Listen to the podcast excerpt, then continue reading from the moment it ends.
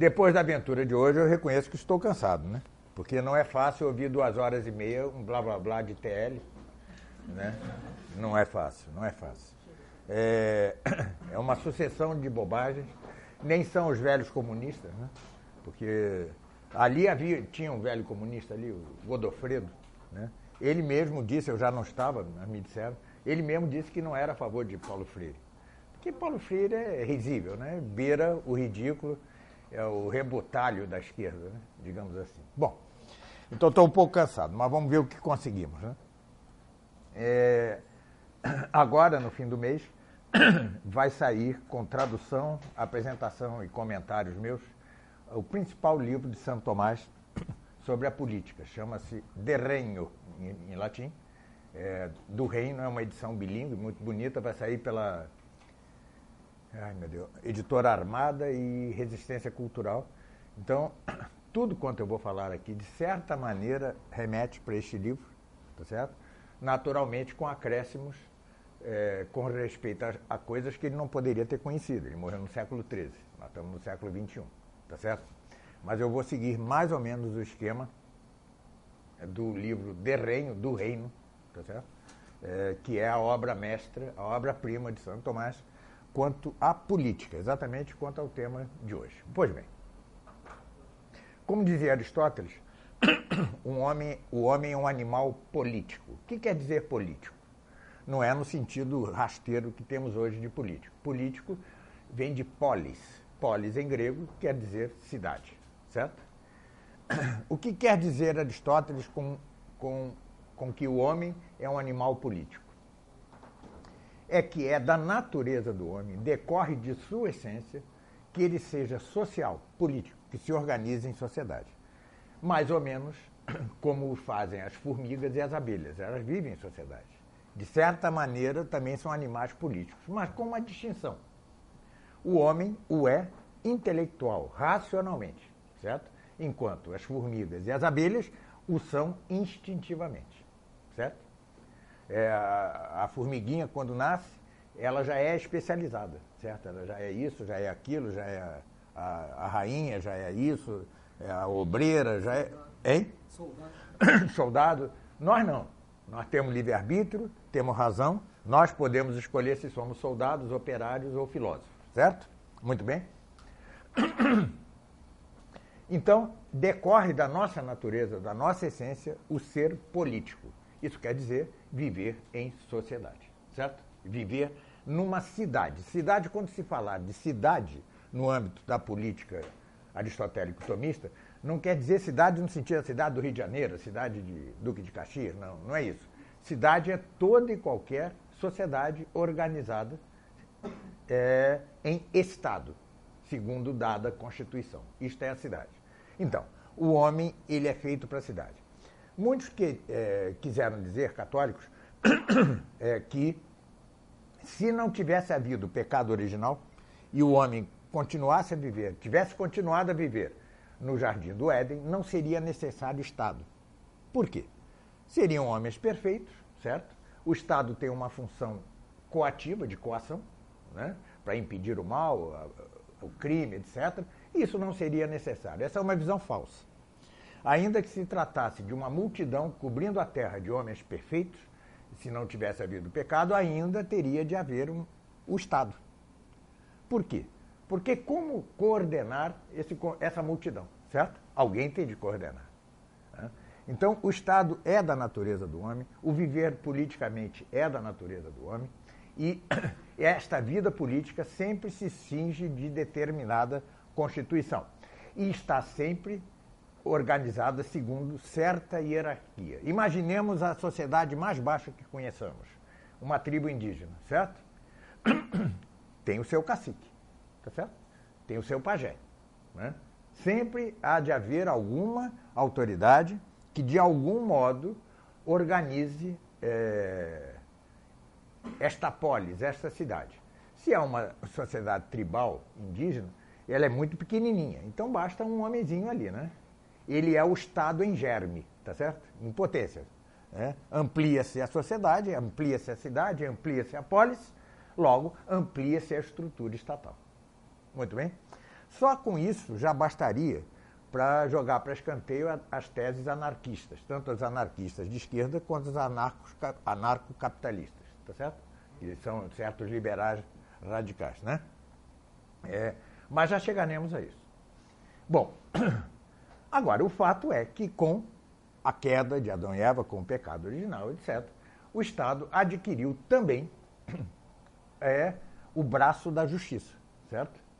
É, não basta ao Estado, no estado de, de natureza caída em que estamos, não basta ao Estado coordenar os homens. É preciso, não basta sequer ter justiça como, é, distributiva. Nem sequer isso é, é suficiente. É preciso também que exerça repressão, certo? Isso, desculpe, isso é inerente ao Estado, no Estado em que vivemos. Muito bem. Mas qual é o fim precípio do Estado? Obviamente, o fim precípio do Estado não é reprimir, tá certo? O fim precípio do Estado tem de ser algo positivo. A repressão é algo negativo, é impedir que, se, que sucedam tais e tais coisas. O fim é duplo. O primeiro é proporcionar bem-estar à polis. Certo? Bem-estar. Bem-estar. Né? E o segundo, que é mais importante ainda, é fazer que esses cidadãos da polis tenham, levem uma vida virtuosa. Tá certo? São as duas funções do Estado. Os dois fins do Estado primeiros. Permitir o bem-estar dos cidadãos que estão sob ele, perdão, e fazê-los viver virtuosamente. Certo? Mas veja, estamos no estado de, justi... no estado de natureza caída, após o pecado de Adão e Eva. Porque, afinal, ao fim e ao cabo, isto não pode ser senão um meio para uma coisa ainda maior. O homem não foi feito para viver em polis. Ele vive em polis e virtuosamente para atingir a Deus. Certo? Atingir a Deus.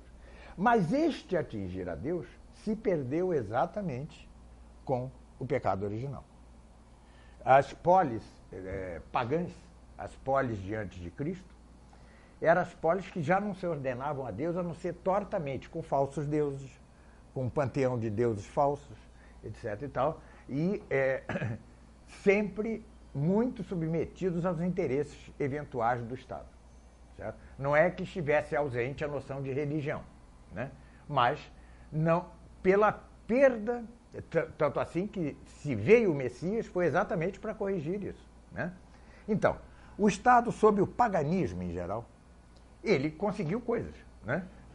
Os, as polis gregas, as cidades gregas, os seus estados conseguiram coisas. Né? Conseguiram, de certa maneira, dar bem-estar à sua população. Conseguiram, de certa maneira, em certo grau, em certa medida, fazê-la viver virtuosamente. Mas isso não pode ser um fim em si, tá certo? Não pode ser um fim em si. Então havia uma lacuna no paganismo quanto ao Estado e quanto à política. A política realizava-se naturalmente com todos os defeitos decorrentes da nossa natureza decaída, mas nunca atingia o fim, o fim último. O máximo a que se conseguiu chegar no paganismo foi com Aristóteles. Né?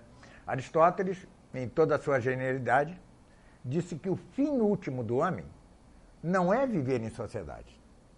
Era preciso viver em sociedade para depois viver a bios theoretikos, né? em grego, a vida contemplativa. Tá para Aristóteles, em sua genialidade, ele alcançou que o fim último do homem é viver da contemplação de Deus e, como ele diz na Ética Nicômago, imitar a vida divina. Isso já era um pagão, hein? Tá certo? Claro, era a altura do gênio de Aristóteles, né? Mas o que era para ele contemplar a Deus? Não é o que nós hoje dizemos contemplar a Deus. Ele contemplava Deus intelectualmente nesta terra. Cristo vem nos dizer que nós contemplaremos, os que se salvarem, contemplarão a Deus face a face. Tá certo? Já não é uma mera intelecção, uma mera contemplação intelectual da divindade. Mas o paganismo viveu todo sob isso. Né? Tentavam viver, viver virtuosamente, o Estado tentava propiciar o bem-estar. Veja, o bem-estar da população é, se ordena a que se viva virtuosamente. Claro, a virtude é mais importante que o bem-estar. Assim como nós alimentamos e cuidamos do corpo, não pelo corpo. Essa é a deformação do mundo moderno, né? É a inversão de valores. Nós cuidamos do corpo para poder ter uma vida intelectual saudável. É para isso que nós. Não é? A inversão é a inversão satânica do mundo de hoje, não é isso? Bom, a, a isso chegava o paganismo e, a, e com Aristóteles chegou a esse cume, que é a bios theoreticos, ou seja, a vida contemplativa como fim último do homem. Tá certo? É, Aristóteles chegou a compreender que a nossa alma sobrevive à morte do corpo. Ele chegou a compreender. Mas ele não tinha condições de saber, por falta de revelação, o que faria a alma depois ali, né? Então ele, em todo o seu realismo, ao perguntar-se, muito bem, é, é, é, sobreviveu a alma o corpo, e o que ela faz? Ele encerra o assunto com um realístico não sei. Tá certo? Não sei, não sei. Ele para por aí. Como ele para por aí, o seu horizonte é o da vida terrena, correto? É o da vida terrena. E nesta vida terrena, o fim último do homem é levar a vida contemplativa, em que não só contempla, entende, pensa, intelige Deus, senão que imita sua vida, senão que imita a vida divina. Muito bem? Essa é a situação do paganismo. É, paralelamente ao paganismo, desenvolve-se o povo eleito, tá certo? Ali o Estado já se ordena a Deus. Agora sim. Ali se tratava não só do bem-estar da população, tratava-se não só do viver virtuosamente, mas tratava-se já de uma ordenação a Deus. Imperfeito. Como dizia São Tomás de Aquino, o Antigo Testamento, o antigo povo eleito está para a nova aliança, para o povo cristão, assim como o imperfeito está para o perfeito ou como a criança está para o adulto. Mas já era uma ordenação efetiva e muito distinta da dos pagãos, pagãos tá certo? Os profetas, atenção, isso é uma coisa muito interessante, os profetas do Antigo, os patriarcas do Antigo Testamento já tinham a mesma fé que nós temos. Né? O povo não, porque eles não estavam ainda preparados para isso. Mas ainda eles não tinham a redenção que só se daria com a cruz de Cristo, correto? Mas o povo, o povo eleito, o povo judeu, já era superior em todos os sentidos ao mundo pagão, certo? Em, em todos os sentidos, não, perdão. Em menos, de, menos um sentido, que era o sentido filosófico intelectual mesmo, que foi coisa reservada aos gregos. Né? Na minha escola tomista eu falo sobre isso, né? É, ao Noé, ao, a, cada um de seus filhos deu uma bênção, deu uma previsão, né? E de seus três filhos de Canaã, nós temos a descendência das sociedades mais degeneradas. Tá? É, de Sem é, advirá o povo eleito, Abraão, mil anos depois. E de, e de Jafé, é, longínquamente, descenderão os jônios, que serão os fundadores da filosofia grega. Tá certo? Então, a providência estrutura tudo de tal maneira que, enquanto o povo eleito se preparava para ser carne de que nasceria o Messias, a carne de que nasceria o Messias, né? preparava-se, por outro lado, o resgate da razão humana, da, da filosofia da ciência, que se tinha perdido com o pecado original. Certo? Bom, então, obviamente, o, o Estado judaico, o Estado do povo eleito, era superior ao Estado pagão, mesmo os melhores. Certo? Mesmo os melhores, ele era superior. Fossem os juízes, fossem os reis, ou fossem, antes de haver reis e juízes, Deus governava diretamente. Né? A verdadeira teocracia, todo mundo, você já deve ter ouvido que a, a Idade Média era um Estado teocrático. Né? Você já deve ter... Não era teocrático. Teocrático é dirigido diretamente por Deus. Só houve uma sociedade é, em que a regência da, da sociedade fosse teocrática, que foi o primeiro, a primeiro tempo do povo judeu. Depois vieram os reis e etc. Aí mudou. Bom, mas nós temos então este quadro. Por um lado, o povo grego é, armando-se de filosofia, e no campo político do Estado, chegando ao máximo é, na Grécia e com Aristóteles, certo? Por outro lado, o povo judeu preparando-se para ser a carne de que, de que nasceria o Messias e já com um Estado ordenado a Deus, certo? E havia uma terceira coisa que veio depois da Grécia, que é o Império Romano, certo? É Roma. Roma é o terceiro elemento é, preparado para a providência para é, adubar o terreno sobre o qual cresceria a cristandade. É, é, é pelo Império Romano que você tem a, a, o primeiro tratamento profundo do jurídico, tá certo? Do direito, né? Do direito. O direito é obra romana. Esse direito que depois será o direito canônico, ele tem fundamento romano, tá certo? Então, isso é o que havia de melhor no mundo antes, antes de Cristo, certo? Os gregos com suas polis, os romanos com, com, com, com, sua sociedade, com seu Estado, e o povo judeu jamais perfeito. Né? Aliás, é, quem se der ao trabalho de estudar as leis mosaicas, né, verá que já eram leis muito superiores às leis pagãs. Por exemplo, quanto à escravidão, quanto à mulher, certo? É, a mulher, por exemplo, sofre uma evolução é, legal. Por exemplo, na Grécia ela era mera, mera reprodutora, tá certo? Os homens preferiam rapazinhos, efebos, a homossexualidade corria solta, né? e as mulheres eram meras reprodutoras. Né?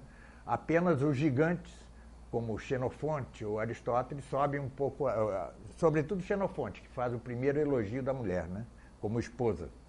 É, em Roma, seu estatuto já é superior, mas efetivamente, é, entre o povo judeu já era superior. Tanto que houve dirigentes, houve é, personagens bíblicas importantes, mulheres, né? Tá certo? É, Estéria, etc, etc.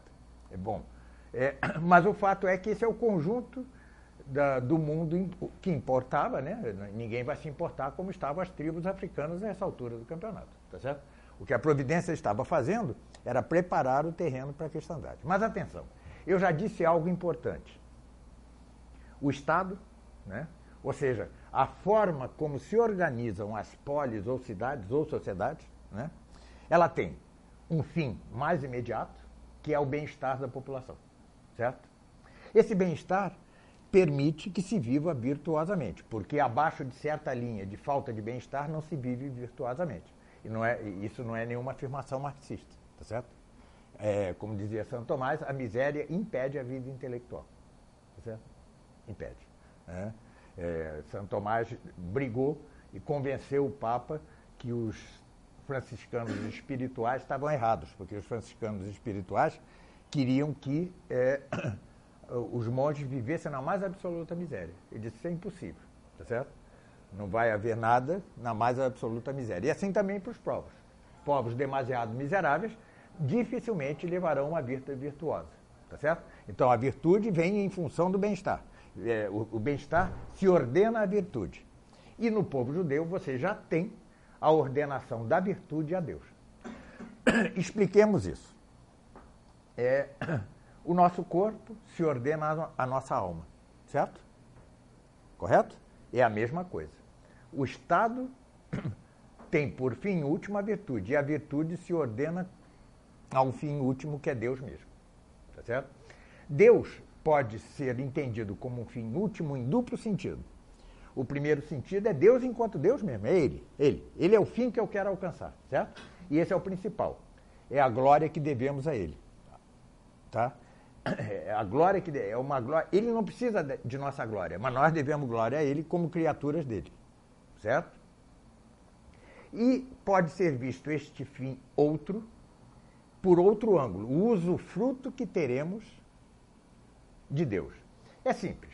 Se alguém tem é, por fim de sua vida não a Deus, mas o dinheiro, uma coisa é o fim como dinheiro mesmo, ele ganhar o dinheiro mesmo. Outra coisa é o usufruto que ele vai ter desse dinheiro, certo?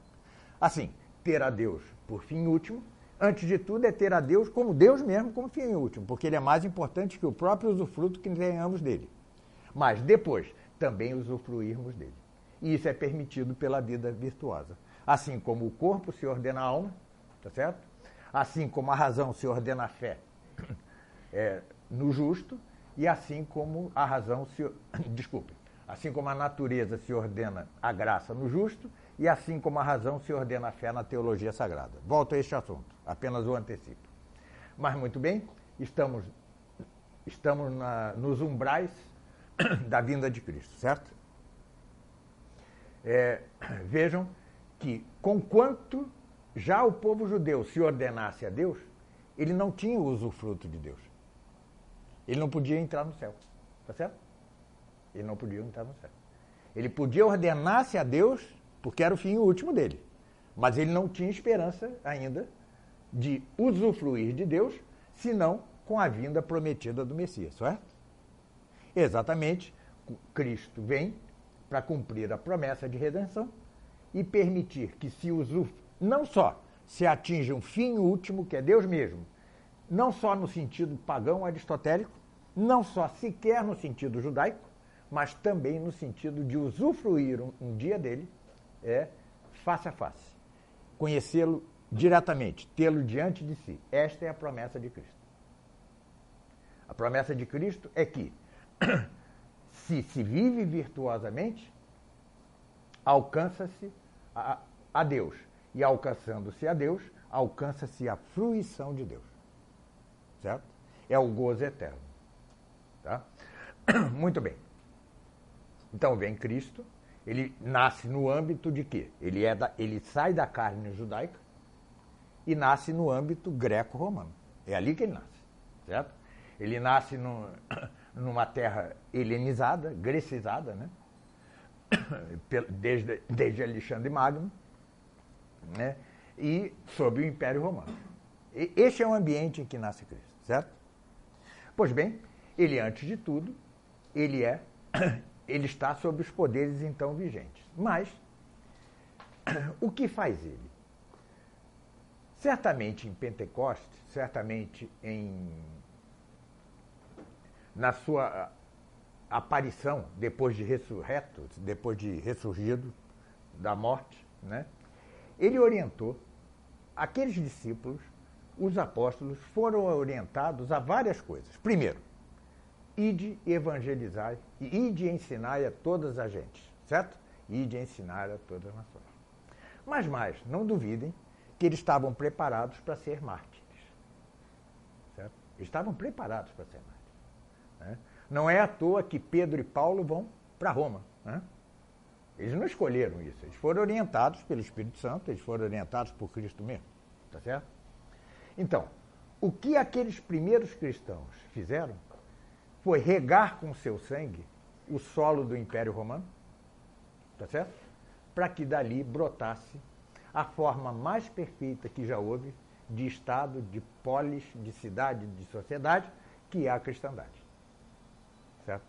A cristandade é a perfeição, é possível depois da queda de Adão e Eva, certo? Bom, isso leva um tempo, obviamente, mas o sangue derramado serviu realmente para regar a terra, até que um dia Constantino é, suspende a ilegalidade do cristianismo. Teodósio depois vai torná-la a religião oficial de Roma, certo? Então, Roma é a primeira manifestação da cristandade, onde o poder temporal civil, civil, se ordena ao poder espiritual que é a igreja mesmo, que é o representante de Cristo, que é a igreja, senão o próprio corpo místico de Cristo, não é isso? O Papa é o quê? O vigário de Cristo, né? Cristo era quem regia a incipiente cristandade e visivelmente ele foi embora, deixou um vigário em seu lugar. E a igreja é o corpo dela. Então, Como vai dizer, lá no distante ainda, século XIII, é, Bonifácio VIII, Papa, é, a igreja tem dois gládios ou espadas. Uma delas é usada pelos civis, pelo poder temporal, pelo poder civil, mas sob a orientação do poder espiritual, que é a própria igreja. E outra é a própria igreja, certo? Que é o poder espiritual. Pois bem, o primeiro, o poder temporal, visa a dar bem-estar, visa a, a fazer vi, viver virtuosamente, mas agora claramente em ordem a Deus, tá? mediante a igreja. Só para vocês verem é, a diferença entre o que vivemos hoje e o que era a cristandade. A cristandade teve três momentos. O primeiro momento, já disse, foi o Império Romano cristianizado, certo? Com altos e baixos, porque houve Juliano o Apóstata, houve idas e vindas, mas de, por suas debilidades o Império Romano caiu, certo? Temos um momento de trevas, a Idade das Trevas, realmente, que foi a época das invasões bárbaras. Depois, com o Império Carolíngio, começa a surgir a cristandade chamada medieval, certo?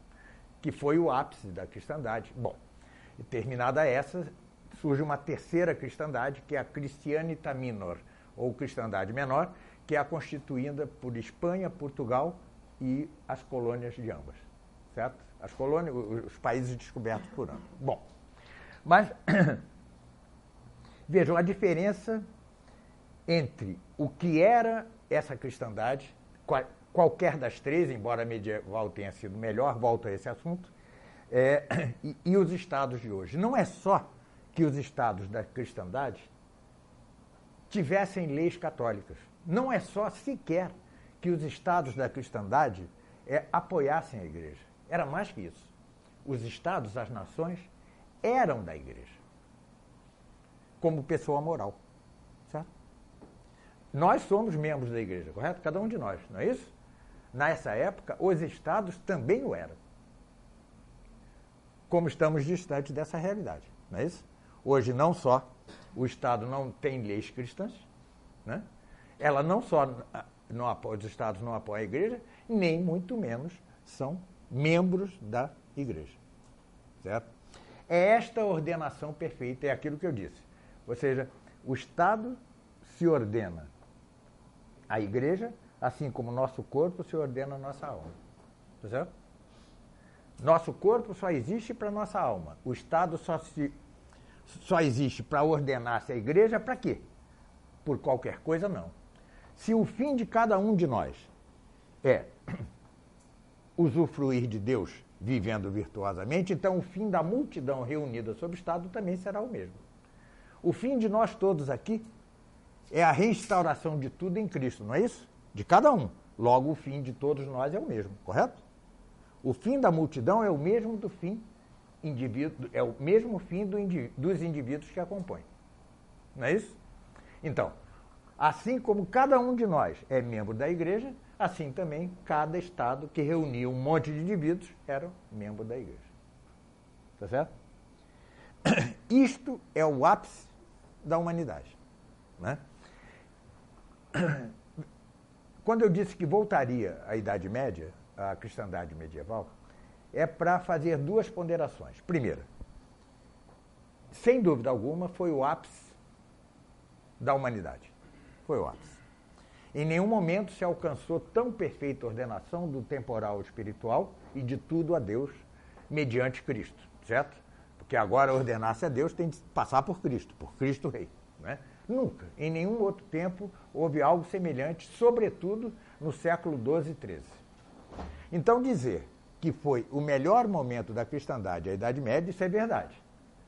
Mas não caiamos em certos exageros que, é, que residem em considerar a Idade Média como uma idade mítica. Tá certo? Hoje, diante da debacle do mundo e da tragédia que, que, em que estamos vivendo, é, muitos dizem assim: vamos imitar a Idade Média. Nós não vamos imitar nada. Cada época tem sua necessidade. Tá? Além do mais, a Idade Média tinha defeitos. Quando vocês lerem que tudo na Idade Média foi bom, desconfiem, porque não foi. O que é a Idade Média? Para a primeira cristandade, a romana, sob o Império Romano, é, ou seja, a cristandade era Roma, não havia mais nada. Então, quando os bárbaros derrubam o Império Romano, né, muita gente chorava, parecia o fim dos tempos, parecia o fim do mundo, não é isso? Foi preciso o gênio de Santo Agostinho para dizer o seguinte: em vez de chorar, vamos evangelizar esses bárbaros. A Idade Média cristã nada mais é que os bárbaros, senão as sociedades compostas de bárbaros evangelizados. Mas, ora, assim como o Império Romano tinha seus defeitos, tá certo? Mesmo cristianizados, assim também a Idade Média trazia os defeitos, a marca dos defeitos daqueles povos bárbaros. Então, por exemplo, coisas absurdas como os ordalhos. Já ouviram falar disso? Já. O, não? O ordalho era o seguinte: eu, eu, eu o acusava de um roubo. Você dizia que não. Mas, de qualquer forma, o juiz dizia, então joga na fogueira. Se ele for inocente, sai da fogueira. Senão, ele é. Isso, isso era um hábito bárbaro, que a igreja sempre combateu. Vocês já devem ter ouvido falar das justas. Já viram dois cavaleiros lutando? Em geral, aquilo era para conquistar a mulher alheia. E, além do mais, implicava pecado de homicídio. Tá certo? É, o tal do amor cortês, nós estávamos falando disso hoje, tão decantada a beleza do amor cortês, aquilo era uma safadeza geral, entendeu? Aquilo é porque era um cavaleiro, né, que se tornava vassalo de uma dama. Muito bom, só que a dama era mulher de outro, né? Entendeu? Ou seja, né, a igreja sempre condenou essas coisas. Então, além do mais, é, é, a igreja, o Estado e a igreja é mais ou menos como no casamento. Né? Todos vocês já ouviram que no casamento perfeito a mulher deve ordenar-se ao homem. Eu nunca vi isso na realidade, né? Você, nunca vi, né? A palavra, a última palavra em casa é sempre do homem, sim senhora, né? É, então, não, mas não é? Vocês já viram a mulher obedecer ao homem, mesmo a mais católica? É, então, é, hein? Elas negam. É, essa elas negam, exatamente. Elas são obedientes em tudo, menos isso daí. Bom, mas então é, é, mais ou menos assim. Ou seja, uma coisa se ordena a outra. Mas há sempre atritos, tá certo? Então, durante toda a Idade Média, houve, por um lado, a tentativa dos estados, de alguns estados, de usurpar os direitos da igreja. E a própria igreja, às vezes, fraquejou e entrou indevidamente na seara. Então, sempre uma relação conflituosa, sempre a marca dos defeitos daquele povo bárbaro, daqueles povos bárbaros que foram evangelizados, é, mas foi realmente superior. O que eu quero dizer é que a Idade Média não pode ser um mito, tá certo? Não pode ser um mito. Ah, o que presta é a igreja medieval. Não, tem a igreja barroca, tem a igreja românica, tem a igreja de tudo que é tipo, tá certo? Existem as basílicas, as basílicas do Império Romano, ou seja, são vários os tipos de igreja perfeita. Então, mas a Idade Média foi em que chegou. Mas o século XIII é um século muito característico, porque e estranho, porque o século XIII é o, é o século em que a cristandade atinge seu ápice. São as igrejas góticas, são as universidades, é São Tomás de Aquino, tá certo? É, é nessa época que os reis mais se ordenam perfeitamente à igreja, né? a, a cultura, a, o bem-estar da população crescia enormemente, né? tudo parecia caminhar maravilhosamente quando de repente cai. A Idade Média não morreu, não morreu é, de velhice. Ela começa a morrer na flor da idade. É, isso é estranhíssimo, claro, que quando atinge o auge já começa a cair. Né? Sobretudo pela condenação feita da obra de Santo Tomás e, sobretudo, pela rebeldia dos reis. Os reis, de repente, começam a rebelar-se contra a hegemonia espiritual da igreja, certo? hegemonia espiritual, né? é, começa a rebelar-se. E houve a chamada afronta a, a Bonifácio VIII, feita é, pelo rei Filipe o Belo, francês, tá certo? Ele acabou morto na prisão, é, ele foi esbofeteado e depois preso, etc. Então, estes são marcos, a condenação da obra de Santo Tomás, a, a, a afronta é, infringida, infringida a Bonifácio VIII, né? e mil outros detalhes, fizeram com que a Idade Média, quando chega ao auge, começa a cair. Outro sintoma da decadência. Até então, havia guerra entre as nações católicas, as cristãs, mas era um, ponto pequeno. A partir de agora, são guerras imensas. A Guerra dos 100 Anos, por exemplo. A Guerra dos 100 Anos. Tá certo? A, a, a, a queima na fogueira de Santa Joana d'Arc, pela Inquisição inglesa. Não é isso? Então, são vários sintomas de decadência. Entramos na chamada, no chamado outono da Idade Média. Tá? A expressão é de um historiador holandês chamado Huizinga, Jean Huizinga, é... e é correta a expressão. Né? E a partir da afronta de Filipe o Belo a Bonifácio VIII, começa a cada vez mais o Estado não ordenasse como devido à igreja, assim como o corpo se ordena à alma. Aquilo que antes era mero conflito, agora tá, está se transformando em divórcio. Tá certo? Uma coisa é que um casal brigue, né? Outra coisa é que ele se divorcie, correto? Agora acabaram as brigas. Por quê? Porque está havendo divórcio. Então o divórcio é, é progressivo. Os papas acuados, acuados deixam de, de insistir nessa doutrina que eu acabo de dizer. Mesmo o Conselho de Trento, que foi importantíssimo, ele mesmo não reage a isso. O primeiro que vai voltar a falar sobre isso será Leão XIII, já voltarei a isso. Mas houve a chamada ainda cristandade menor, Christianitas Minor, que era a Espanha, Portugal e a América hispânica e brasileira, e portuguesa, né? Isso ainda era cristiano. E, de certa forma, um emblema disso é a Batalha de Lepanto. A Batalha de Lepanto, que são as tropas papais contra os turcos, né? Contra os, tru, os turcos. E ele pediu a todas as nações católicas europeias tropas, certo? Só deram tropas a ela a Espanha e a Áustria. A Áustria estava sob domínio espanhol, tá certo? A França, por exemplo, se negou com Francisco I, tá certo? Porque já tinha negócios com turcos, tá vendo? Ou seja, já era o esfacelamento da cristandade total, e isso afora a parte perdida para o protestantismo. Mesmo a parte que depois será resgatada, ela já será semi-católica, tá certo? Então, nós estamos vindo ladeira abaixo. O Estado ainda tem ligação com a igreja, mas sem ordenar-se perfeitamente como se ordenara ou na cristandade menor, ou na Idade Média, ou no Império Romano. Tá certo? É, até que chega o, uh, o momento decisivo da Revolução Francesa. A Revolução Francesa é a ruptura não só da, dessa ordenação essencial, porque essa já havia acabado. Restava em poucos lugares. É mas é a ruptura de qualquer aliança entre a Igreja e o Estado. Essa é a Revolução Esse é o trabalho da magnífica Revolução Francesa. Essa separação, a chamada separação entre o trono e o altar, certo? Entre o trono e o altar, é, é a pá de cal naquilo que já era moribundo. Essa é a Revolução Francesa. Tá certo? É engraçado que os, os detratores da igreja é, dizem, puxa, a Inquisição matou tanta gente, né? Em 250 anos de Inquisição espanhola, morreram mais ou menos 2 mil pessoas, né? 2 mil pessoas, muitas delas estupradores, bandidos, etc, etc. É, e em 14 anos de Revolução Francesa tinham morrido 150 mil pessoas. É, veja que maravilha, né? Como os liberais são bonzinhos, né? É a primeira revolução, é a liberal, tá certo? É, e aí nós entramos numa coisa, é, temos de recorrer a um achado genial, do, vocês já devem ter ouvido falar em Eric Feglin, né? o historiador Eric Feglin.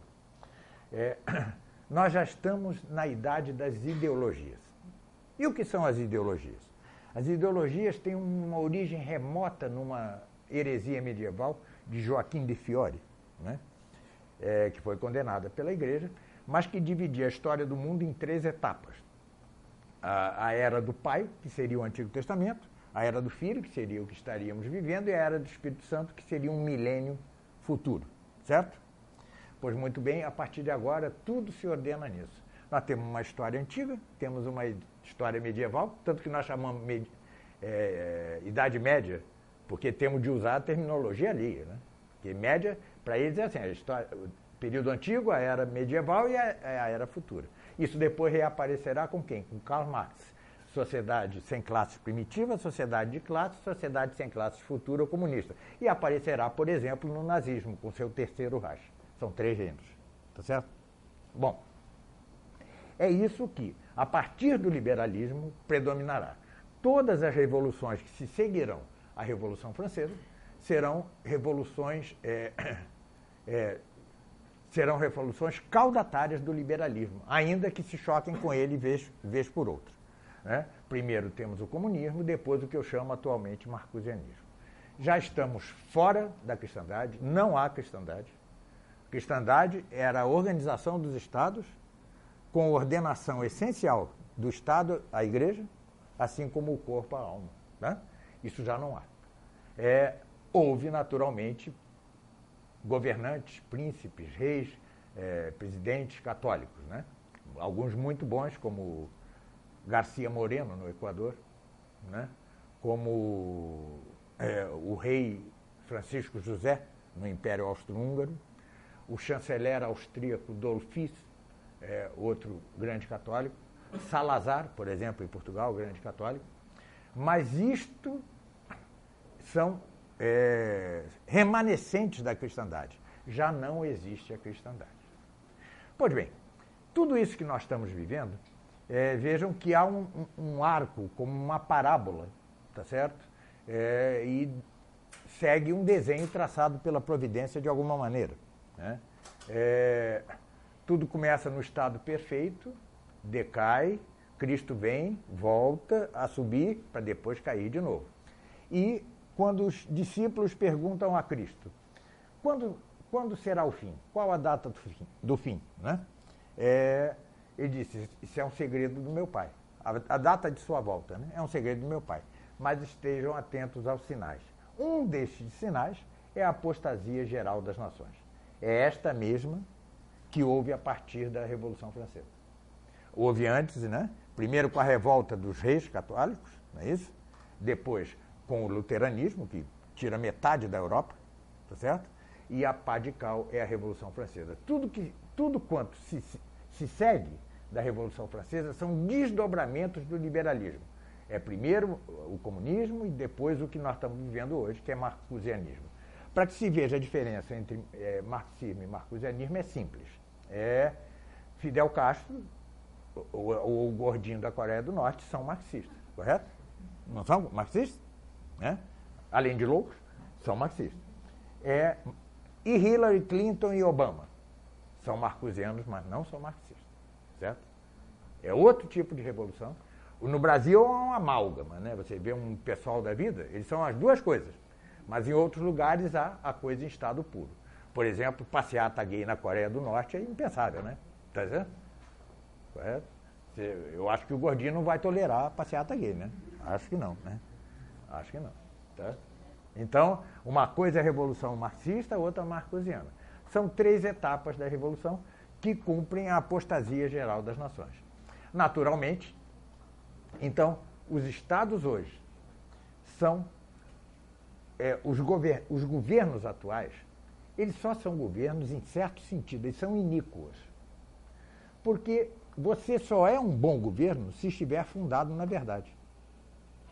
A verdade é o critério para o bom ou mau governo. O que é um bom pai? É aquele que educa segundo a verdade. Não é isso?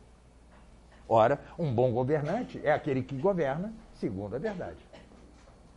Ora, o mundo atual é composto de governos que não governam segundo a verdade. Ao contrário, governam segundo a falsidade e a iniquidade. Donde o fato de que nenhuma legislação atual tirante a, a Polônia e a Hungria, tá certo? seja perfeitamente ou mais perfeitamente católica. Certo? As leis são iníquas. As leis são iníquas. É, já não apoiam a, igreja. Né? E muito menos se ordenam a Deus. Não é, não é difícil ver que os países hoje chafurdam na ordenação, não a Deus, mas aos instintos mais baixos do homem. É para isso que vive os Estados hoje. Então veja que inversão satânica. Nós começamos com o bem-estar, do bem-estar para a virtude, da virtude a Deus, tá certo? Agora, esqueceu-se Deus, esqueceu-se a virtude, ficou-se com o bem-estar, que na verdade é um bem-estar antes de, de, instintos baixos.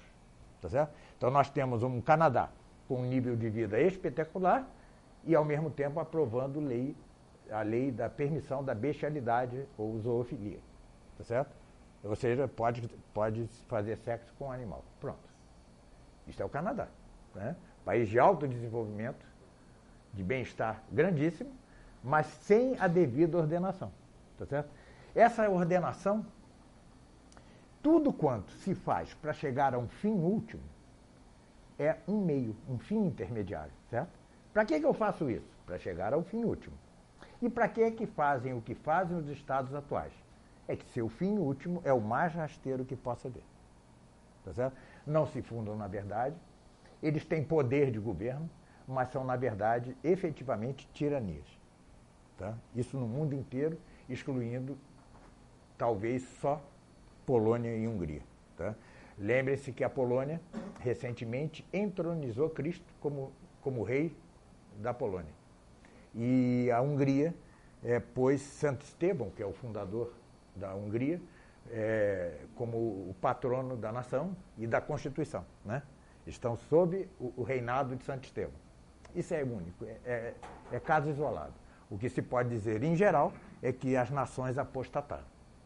Ora, ademais, essas nações apóstatas e voltadas para os mais baixos pretendem algo muito importante. Se chama o, o governo global, tá certo? Se chama o governo global. Ora, o governo global é exatamente o cenário do anticristo. O anticristo, para ser o anticristo anunciado nos evangelhos, ele precisa de um governo global. Sem isso, ele não pode ser o anticristo.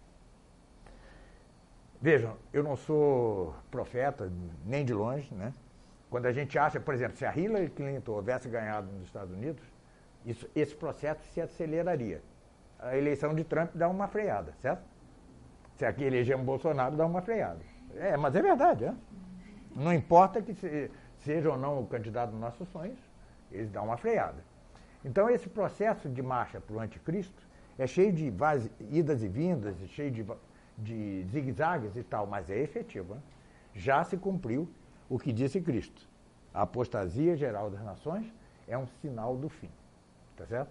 Quanto tempo até esse fim? Não sabemos, é segredo do, do Pai. Tá certo?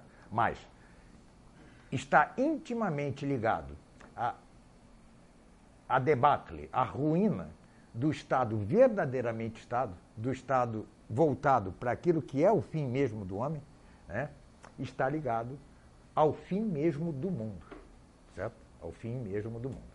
Não sou catastrofista, né? Porque senão eu não estaria aqui indo brigar lá com a gente lá, ou seja, se eu soubesse que seria amanhã o fim dos tempos, eu estava fazendo ato de condição o dia inteiro, né? Tá certo? Mas é, é, nós devemos agir. Devemos agir até porque isso pode durar 100 anos, 200 anos, eu não tenho a menor ideia. Mas é, parece que, é, segundo as profecias, né, é, segundo São Paulo, por exemplo, após a morte do anticristo, o povo judeu se converterá e, ao converter-se, haverá um reflorescer, um reflorescimento da fé é possível imaginar uma certa recristianização da sociedade. Mas os teólogos não são unânimes quanto a isso. Alguns afirmam que logo depois disso haverá o fim, outros que há mais tempo, mas já não podemos saber, não nos é dado saber. Mas a ruína da cristandade, a ruína dos estados é sinal apocalíptico, para ver a importância da política. Isto é a política segundo, segundo a luz do tomismo, não é o tomo aqui? Tá certo? A, a política à luz do tomismo não é uma imanência, tá certo? O, a política não é algo imanente, não é algo que fica no mundo. É algo que está no mundo em ordem à transcendência, certo? Porque nós que somos os cidadãos que compomos as polis, nos ordenamos a, a, e como dizia Santo Tomás, o fim da multidão não pode ser senão o fim de cada um daqueles que compõem a multidão. Essa é a doutrina tomista, é uma doutrina imorredora, assumida pelo magistério da Igreja, é, particularmente na encíclica Quas Primas de Pio XI, é, cuja leitura recomendo efusivamente. A, a, a Quas Primas não é senão a adoção da doutrina de Santo Tomás como a carta magna da cristandade. Curiosa, curioso, porque a carta magna da cristandade, que é a quase prima, se deu quando já não havia cristandade. Tá certo? Mas, qual é o nosso papel? Meu líder Bruno já disse, Cristo Rei. Tá certo? E aí é, voltemos a um autor muito importante que eu gostaria muito de ver publicado no Brasil, que é o cardeal Pídio Poitiers. O nosso papel é dizer que a sociedade deve ordenar-se a Cristo Rei. Ponto. Né? Se isto vai ser ou não verdadeiro, já não é nosso assunto. O nosso papel é fazer isso que o Centro Dom Bosco faz, tentar ordenar-nos nós mesmos e fazer com que a sociedade se ordene cada vez mais a Cristo Rei. Certo? Se vamos ser vitoriosos ou não, não já, não, já, já, não, já não é de nossa alçada, mas é nosso dever. Que seja, ademais, impossível que algo se realize na prática, não quer dizer que você não deva repeti-lo como verdadeiro. E a verdade é esta: ou a sociedade se ordena a Deus, e no caso a Cristo Rei, ou ela é iníqua. E o mundo atual é iníquo. Muito obrigado.